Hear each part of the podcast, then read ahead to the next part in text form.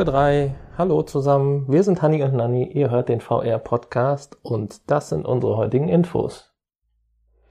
Samsung arbeitet an Gear VR-Nachfolger. Amazon arbeitet offenbar an VR-Inhalten. Cast AR, Augmented Reality Brille für Gamer weiterhin in Entwicklung. Sony äußert sich zu Gerüchten um PlayStation Neo. Samsung arbeitet an Gear VR-Nachfolger. Die mobile VR-Erfahrung, trotz aller Vorzüge bei Bedienung und Portabilität, fällt zumindest technisch deutlich gegenüber Oculus Rift und Co. ab. Grund dafür ist in erster Linie das eingeschränkte Tracking-Verfahren.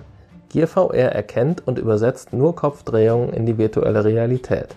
Eine Bewegung in die Tiefe des Raumes ist nicht möglich.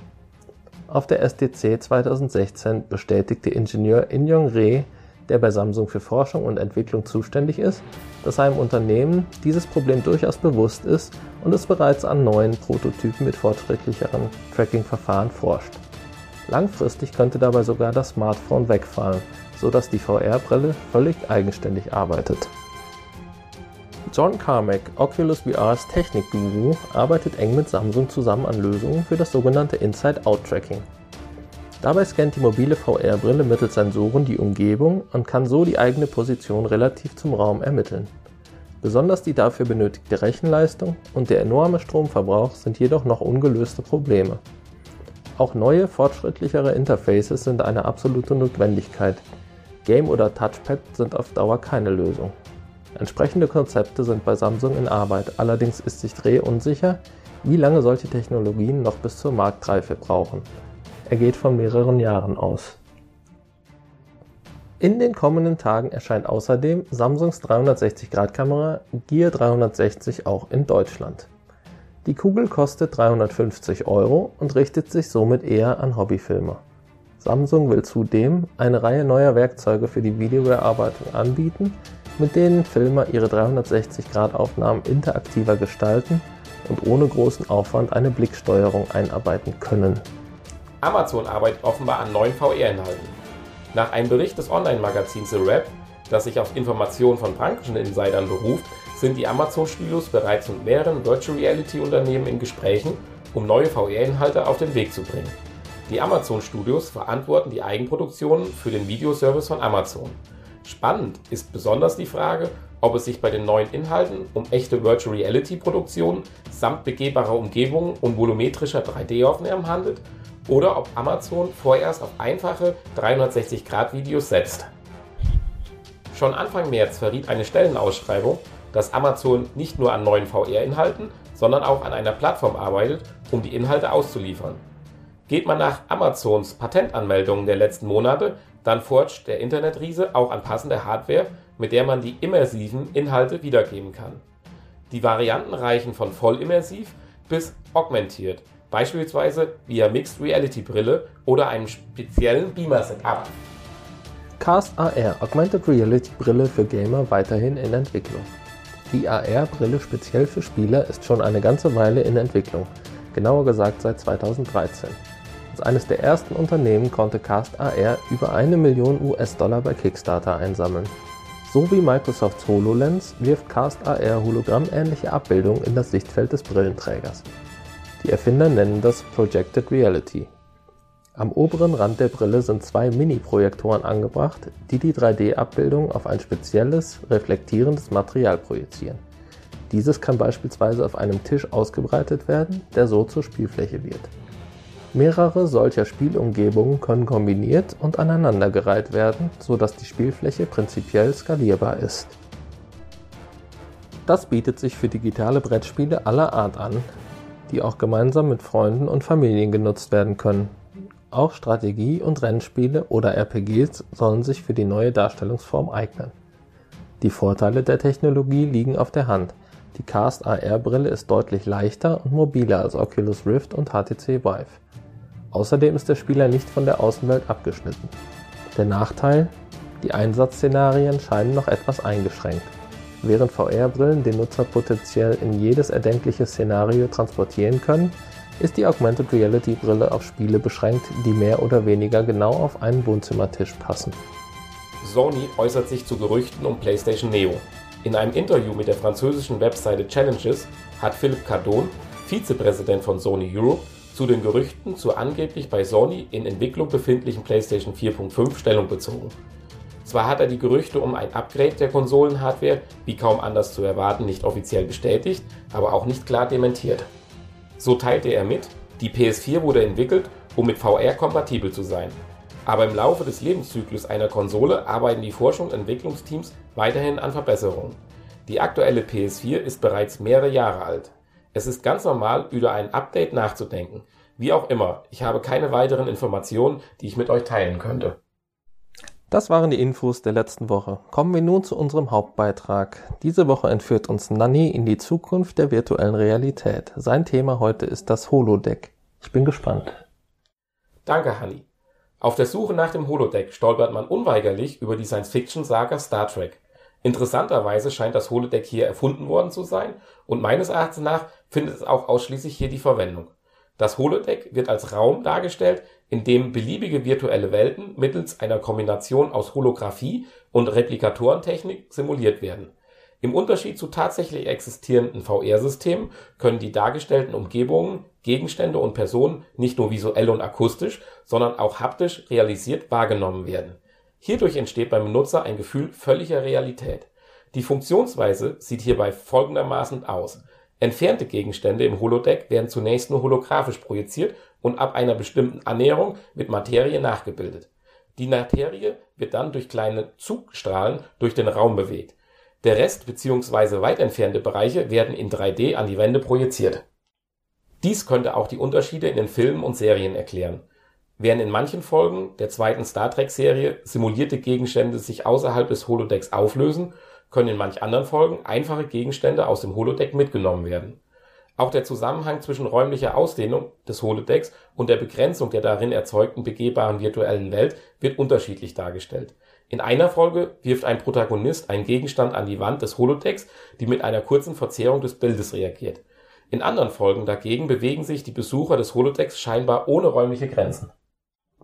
Wie sieht es denn nun mit einer möglichen Realisierbarkeit aus eine Untersuchung von 1996 sieht auch unter Annahme sehr weit fortgeschrittener Technik keine Möglichkeit der Realisierung. Fühlbare 3D-Projektionen wären die Grundlage des Holodecks. Hier haben Forscher der Universität in Tokio 2009 in New Orleans jedoch einen Holoprojektor vorgestellt, der bei Berührung der dargestellten Objekte Druck ausübt. Projektionen fühlen sich dadurch fast wie feste Objekte an. Sogar simulierte Regentropfen sind auf der Hand gut sichtbar und fühlbar. Ein weiteres Projekt heißt The Void eine Firma aus Utah plant Spielhallen der nächsten Generation. In den geplanten Virtual-Reality-Zentren soll das Spielen sich so real anfühlen wie auf dem Holodeck. Im Gegensatz zu VR-Brillen, wo Spieler lediglich Kopf und Hände bewegen, will The Void die totale Simulation bieten. Der Nutzer kann sich tatsächlich mit dem ganzen Körper räumlich fortbewegen. In riesigen Arealen sollen Spieler sich dazu in ihren speziellen Anzügen begegnen können. Neben dem VR-Headset soll dazu auch eine Weste mit eingebauten haptischen Reaktionen gehören Dazu kommen Handschuhe und tragbare Requisiten, die virtuelle Gegenstände wie zum Beispiel Schwerter oder Gewehre repräsentieren. Ideen wie Sprinkleranlagen, die Regenwetter simulieren, oder Wind aus Pressluftdüsen sowie hydraulische Fahrzeugsimulatoren sollen der Realität ernsthafte Konkurrenz machen. Die erste VR-Spielwiese soll bereits Mitte 2016 in Amerika eröffnen. Weitere Standorte in Asien, Australien und Europa sollen folgen. Wir dürfen gespannt sein. Ja, danke für deinen interessanten Beitrag. Das Holodeck scheint ja früher Realität zu werden, als ich vermutet hätte. In welcher Form auch immer. Ich würde mich jedenfalls freuen, in einigen Jahren endlich ohne äh, irgendwelche klobigen Geräte, die an mir befestigt sind und ohne Kabelsalat in die virtuelle Realität eintauchen zu können. Ja, in der nächsten Woche begeben wir uns wieder auf eine Reise in die Vergangenheit. Diesmal ins Jahr 1995 als Nintendo versuchte, mit dem Virtual Boy als erstes Unternehmen ein Stück virtuelle Realität ins heimische Wohnzimmer zu bringen.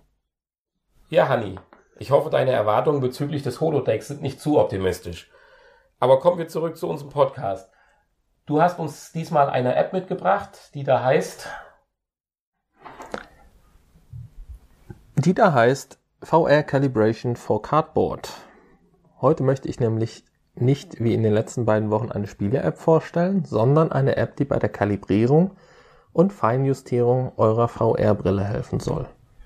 Besitzer einer Cardboard-Brille oder eines ähnlichen VR-Headsets kennen den QR-Code, der sich irgendwo auf dem Gestell oder in der Anleitung befindet und welcher vor Benutzung mittels der Cardboard-App eingescannt werden muss.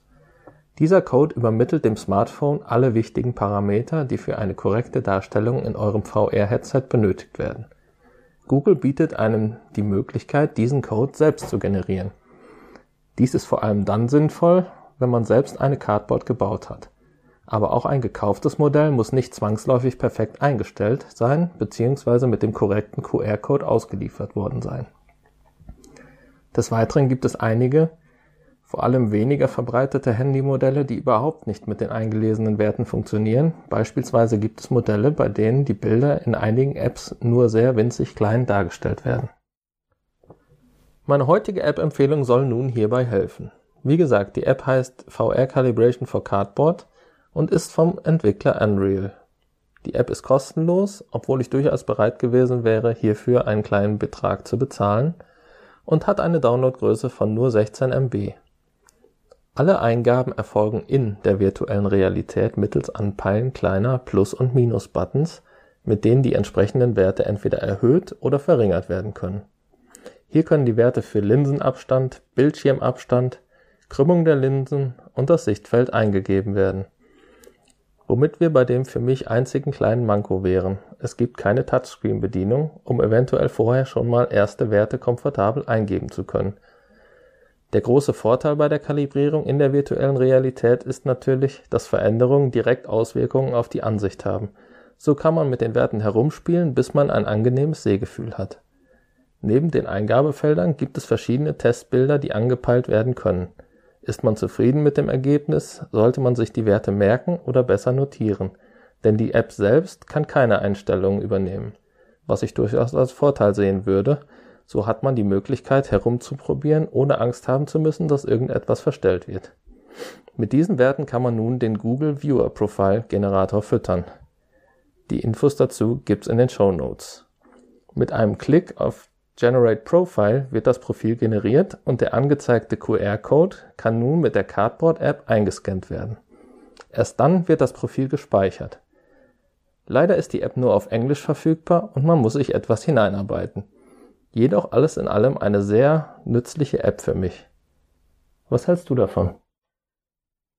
Ja, Hanni, das klingt nach einer sehr hilfreichen App und auf alle Fälle denke ich, sollte man das mal ausprobieren. Ich meine, ich schwelge ja in dem Luxus, da ich eine Samsung VR-Brille habe, sind diese mhm. Parameter wahrscheinlich schon äh, optimal abgestimmt und eingestellt. Aber dennoch würde mich interessieren, wie bist du auf diese App gestoßen oder hast du gezielt danach gesucht, weil du auch irgendwo ein Problem gehabt hast? Ja, genau. Ich äh, habe gezielt nach, also ich habe nicht gezielt nach dieser App gesucht, aber ich bin zufällig auf diese App gestoßen und äh, habe dann herausgefunden oder mir erhofft, dass sie mir bei einem Problem, was ich mit einem anderen Gerät eines Bekannten habe, hatte, der mich gefragt hat, ob ich eine Lösung dafür habe, ob es mir bei dieser Lösung hilft. Und sie hat mir geholfen. Hm. Darüber hinaus hast du auch äh, mit deiner Cardboard mal experimentiert, um zu schauen, ob du ein besseres Ergebnis hinbekommst als mit dem voreingestellten QR-Code?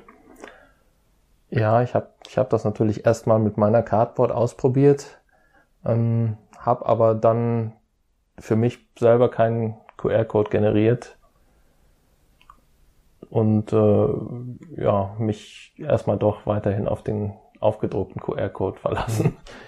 Wie habe ich mir das vorzustellen? Also ich selber habe ja die App noch nicht ausprobiert. Äh, wie habe ich mir das denn vorzustellen, diese Veränderungen? Du sagst jetzt zum Beispiel Linsenkrümmung oder Linsenabstand. Fängt das Bild an zu verschwimmen, sich zu verdrehen oder wie würde man das jetzt so beschreiben? Äh, richtig, ja. Also es wird kleiner, größer, es, äh, die Wölbung, es, es wölbt sich oder krümmt sich oder äh, je nachdem, welche mhm. Linsenkrümmung du einstellst oder äh, ja, ich, ich schieb's mehr an den Rand oder äh, ja, ein Teil verschwindet außerhalb des Bildschirms, solche Sachen. Würdest du auch sagen, dass man durch den Abstand oder die Krümmung auch an der Schärfe was ändern kann? Also ich sag mal, die Samsung VR-Brille hat ja ein Drehrädchen, wo du die Schärfe im Prinzip nachregeln kannst und da bin ich nicht immer so ganz 100% zufrieden. Das wäre jetzt so die Frage. Oder geht es doch eher nein. grundsätzlichere Einstellungen, die andere Auswirkungen haben? Nein, an der, an der Schärfe wirst du nichts ändern können. Weil mhm. die Schärfe hat ja irgendwie schon was mit dem Linsenabstand zum Auge zu tun. Mhm. Und da hat natürlich die App keinen Einfluss Kein drauf. Einfluss drauf, okay. Logischerweise. Ja, aber es wäre mal interessant zu hören, wenn andere User vielleicht mal die App ausprobieren, äh, welche Erfahrungen sie damit gemacht haben. Ja, also wenn wirklich jemand dieses Problem hat, dass nur zwei kleine Mini-Bilder angezeigt werden, dafür, also ich kenne allein zwei Leute, einer mit einem älteren Samsung-Modell, ähm, der das Problem hatte, und äh, einer mit einem Medion-Smartphone, wo wirklich nur kleine Bildchen angezeigt wurden und das ganze Internet hat keine Lösung dafür parat gehabt. Die App hat geholfen.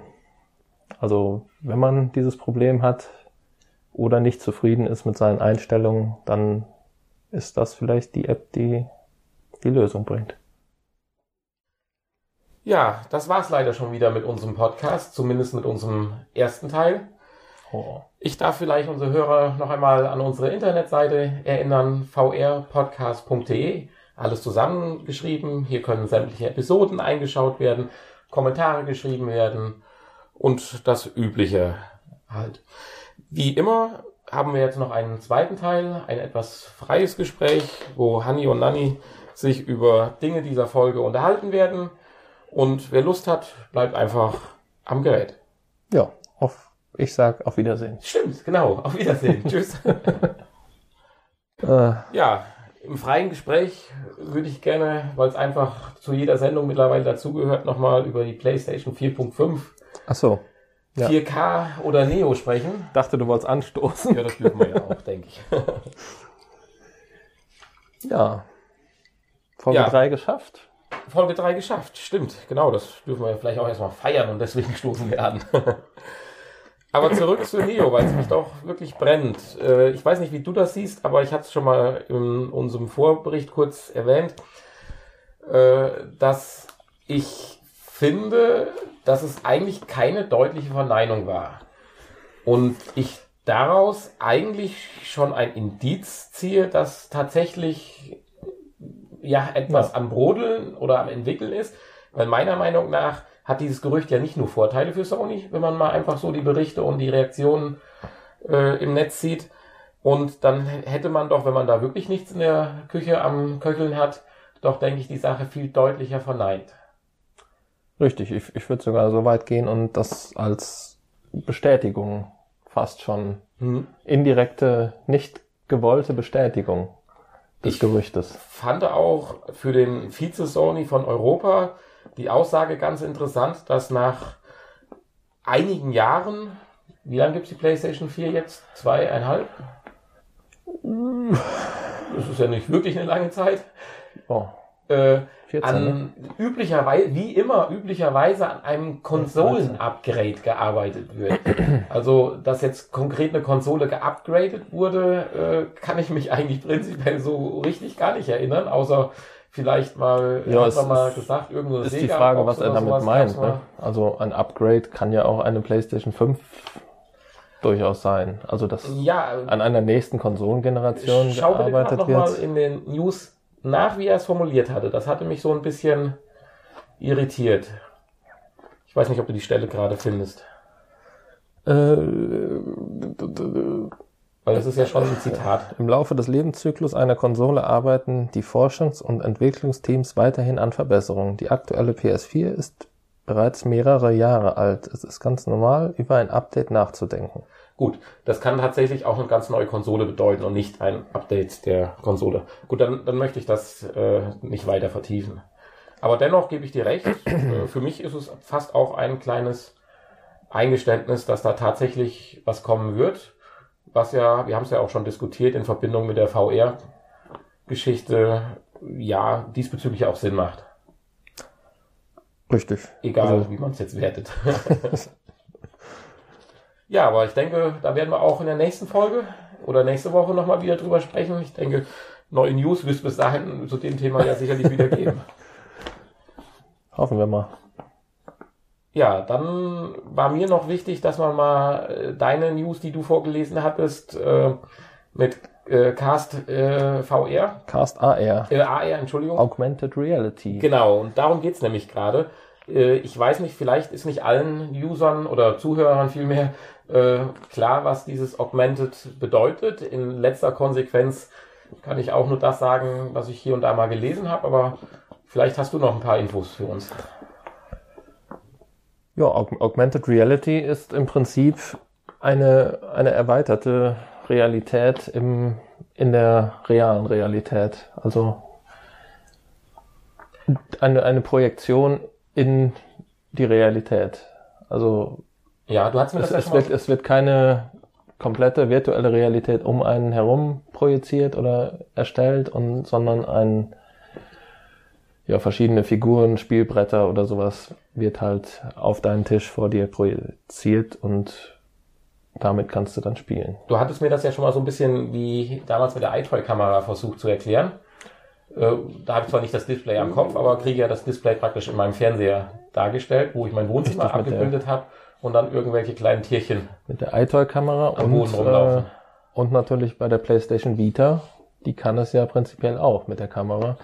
Da sind ja, wenn du die kaufst, sind ja so Augmented Reality Kärtchen dabei. Ich glaube sechs Stück, wo du verschiedene Spiele mitspielen kannst, die du auch genauso wie hier in diesem Bericht auf deinen Tisch legen kannst, mit der Kamera anzielen und dann passiert da irgendwas äh, im Spiel. Dann habe ich die Vita, glaube ich, zu früh gekauft. das habe ich leider nicht dabei gehabt, aber das klingt Nein. tatsächlich interessant und kann man sicherlich äh, nachbestellen mal, weil das würde ich doch gerne mal ausprobieren. Ist jetzt bei der Vita kein Must-Have. Also Ja. ich habe es mal ausprobiert, aber Okay. schnell auch zur Seite gelegt, weil das wirklich nur Spielerei ist Ja. und kein längerfristiger Spielspaß. Aber um das zusammenzufassen, jetzt bei diesen Augmented äh, VR-Systemen als äh, Headset, sage ich mal, habe ich mein Wohnzimmer praktisch, wo dann ein Alien durchläuft. Richtig, genau. Und ich dann mit meinem Handschuh oder meinem Controller oder was auch immer dann ja, ich sag mal, meine Einrichtungsgegenstände zerschieße, wahrscheinlich nicht wie bei Battlefield, aber den Wer Alien weiß, zumindest. wer weiß. ähm, Ach so, ja. du meinst dann das Sofa, was man hat, äh, das äh, scannt dann das System, übernimmt es dann Ja. in die virtuelle Welt und blendet praktisch diesen Bereich aus und zeigt dann das zerstörte Sofa. ja, je nachdem, wie hochwertig die Software ist, die das dann berechnet und äh, umsetzt, ist das sicherlich irgendwann auch möglich. Also, ja. Ja. Auch da bin ich, bin ich sehr gespannt, Gut, wie das weitergeht. jetzt sind wir schon wieder im Bereich Optimismus, Optimismus und Hoffnung, was mich eigentlich zum äh, letzten Thema bringt oder vielleicht letzten Thema bringt in unserer Nachbesprechung. Das, diesmal würde ich ganz gerne mal noch über unseren Bericht sprechen. Das Holodeck. Ich habe ja mitgekriegt, als wir drüber gesprochen haben, dass du gar nicht so ein Star Trek Fan bist, in Anführungsstrichen. Insofern Nee, müssen die überhaupt nicht. unterschiedlichen Serien und Folgen und die unterschiedlichen, äh, sage ich mal, Darstellungen des Holodecks in den einzelnen Epochen, sage ich mal, gar nicht vielleicht so detailliert kennen. Ich habe zwei Folgen äh, Raumschiff Enterprise gesehen von den alten und glaube genauso viele Folgen von Next Generation Hm. und das war's. Gut, Filme überhaupt nicht. Also ja, mit Holodeck bin ich so noch nicht in Berührung gekommen. Ja, das ist schon ganz interessant. Äh, Das wird immer so ein bisschen, hat den Eindruck, wie die Geschichte es gerade braucht, so wird das Holodeck dann teilweise äh, verwendet. Mitunter gibt es Szenarien, wo die minutenlang durch den Wald laufen in eine Richtung und in anderen Szenen wird doch äh, die begrenzte Raum des Holodecks deutlich bei den Simulationen. Aber ich meine, so ein Holodeck wünscht sich doch, glaube ich, jeder mal irgendwann, oder? ja, das wäre natürlich die absolute Vollendung, voll ja, das die perfekte virtuelle Realität, ja. wie man wo man wo wir darauf hinarbeiten. Also ein wichtiger Punkt, ich meine, ich- den habe ich eben in meinem Bericht äh, nicht mehr erwähnt, ist ja noch ganz wichtig beim Holodoc auch die Sicherheitsprotokolle. dass Mhm. deine äh, virtuell erschaffenen Gegner, die ja dann, wie wir eben ja gehört haben, eigentlich nicht mehr so virtuell sind, sondern ja mit einem Materiegenerator oder Replikator ja tatsächlich haptisch, physisch hergestellt werden und dementsprechend dich auch dementsprechend ja verletzen oder wie auch immer können. Und dafür gibt's ja dann die Sicherheitsprotokolle, ganz wichtig, Ja. Damit dir nichts passiert. Damit die virtuelle, materielle, materialisierte Kugel äh, dich nicht töten kann. Ja, aber Ja, da, das ist, äh, würde ich mir auch wünschen dann für, Aber ich war wirklich überrascht auf der Suche im Internet. Also es muss jetzt nicht stimmen, was ich sage. Und wenn jemand eine andere Information hat, wäre ich auch dankbar, wenn man die uns vielleicht mal per E-Mail zukommen lässt. Aber ich habe eigentlich keinen anderen Bereich gefunden, wo mal eine Art Holodeck, ja eine Art Holodeck, nicht nennen wir es mal wirklich das Holodeck, tatsächlich wieder auftaucht in der Literatur oder Fernsehen oder Film. Und das hatte mich schon ein bisschen überrascht. Ich dachte eigentlich, als ich mich auf den Bericht vorbereitet habe, dass ich dann noch sieben andere Filme finde und was weiß ich äh, nicht noch, aber so dieses eigentliche Holodeck, wie es bei Raumschiff Enterprise ist, so nach, nach dem Motto ein Ort der eigentlichen Entspannung oder so, wo man einfach mal nachmittags hingeht, wenn man Freizeit hat, bucht man dann und dann, was weiß ich, es wird ja auch genutzt, um sich sportlich zu akt, äh, betätigen, bis hin zu, äh, was weiß ich, so eine Art Squash oder so, hat man auch schon in einer Folge gesehen, die gespielt wurde. Also auch ganz alltägliche Dinge dort gemacht werden, gar nicht mal auf äh, virtuelle Realität im Sinne von irgendwas super Tolles erleben, sondern auch äh, ganz normale alltägliche Dinge, die wir halt auf einem Raumschiff nicht zur Verfügung stehen, dann halt da simuliert werden. Da war ich doch überrascht, dass es tatsächlich sich anscheinend auf Star Trek beschränkt. Ich weiß nicht, hast du irgendwo bei anderen Filmen oder in der Literatur schon mal eine Art Holodeck oder sowas ähnliches? also der Beschreibung nach, deiner Beschreibung nach nicht. Nee, mir war auch bisher überhaupt gar nicht bewusst, was das Holodeck letztendlich ist. Ich dachte immer, das Holodeck ist, äh, ja, ist alles, was, was in den Raum projiziert wird. Man, das hat man ja immer wieder bei, bei Science-Fiction-Filmen, dass irgendwelche Personen oder, oder so in den Raum projiziert Ja, ja. werden, mit denen man dann interagieren oder sprechen oder was kann, so eine Art Bildschirmtelefon mit Hologramm. Aber dass es sich tatsächlich um, um einen komplett virtuellen Raum handelt, in, in dem man ja, sich entspannen, entspannen soll oder was? Oder wofür? Ja, das Interessante ist ja, dass ja drei Technologien eigentlich miteinander verknüpft werden. Die Weitsicht durch 3D-Projektion an die Wände, die etwas näher oder beziehungsweise trotzdem noch etwas entfernteren Gegenstände, sagen wir mal vielleicht plus 20 Meter oder sowas oder in dem Raum, keine Ahnung, ist ja auch egal, werden durch Holographie dreidimensional erzeugt und nicht mehr nur als plattes 3D-Bild an der Wand. Und dann halt alles, mit dem du eigentlich unmittelbar in Berührung kommst, wie Boden, wie äh, Personen und so weiter, werden ja dann wirklich äh, über eine Art Replikator äh, ja, materialisiert. Was ja zur Folge hat, dass wenn du irgendwie über den Boden läufst, ist ja hinter dir direkt wieder wegmaterialisiert wird und vor dir der nächste Schritt praktisch wieder materialisiert wird. Wie immer das dann auch funktioniert, dass man eigentlich nicht vorwärts geht, weil man sonst gegen die Wand läuft. Das ist mal ein anderes Thema. Aber das äh, finde ich schon krass. Da hatte ich mir vorher, bevor ich den Bericht geschrieben habe, auch überhaupt keine Gedanken drüber gemacht, Hm. äh, wie sowas funktionieren könnte, theoretisch jetzt mal betrachtet. Ja, aber zu Hause fürs Wohnzimmer, denke ich, ist das nichts. Ne? Ja, so eine Holobox. Also, ja gut, wenn es wirklich so funktioniert, dann Ja, ich meine, vielleicht gibt's ja mal ein Add-on für die HTC Vive. Da hat man ja. Ja. die Ständer in den Ecken, dann kann man ja dann vielleicht irgendwelche 3D-Projektoren. Ja, ja, aber, aber die Wand ist dann trotzdem irgendwann da. Und auch bei der Vive haben wir ja nur 24 Quadratmeter Bewegungsfreiraum. Ne? Richtig. Da Also müssten bewegt schon- Da müssten schon so einige Laufbänder im Boden Ja. eingebaut werden, die dann in alle Richtungen sich bewegen können.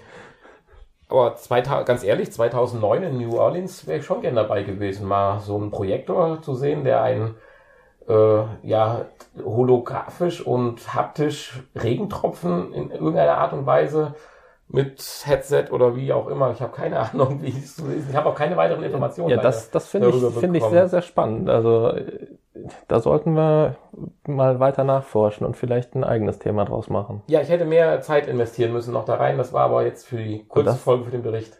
äh, Das, wenn das wirklich so funktioniert, klingt natürlich ja Ja, spannend und eher nach Ja. Holodeck als, als diese Spielehallengeschichte. Auch, obwohl das natürlich auch eine tolle Sache ist. ich meine, das wird ähnlich sein wie mit den ersten VR-Geräten. Die hat man auch vor 30 Jahren belächelt. Ich meine, wir werden ja bei deinem spannenden Bericht nächste Woche äh, die Anfänge zumindest Genau. von Nintendos Seite sehen.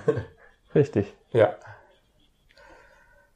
Ja, ich denke, das war unser freies Gespräch oder möchtest du noch was loswerden? Ja, ich, ich weiß es nicht. Ich grüße meine Familie. Ja, das ist immer sehr wichtig. Ja, hört sie denn zu? Ich glaube nicht. Jetzt nicht mehr. Die interessieren sich nicht für VR.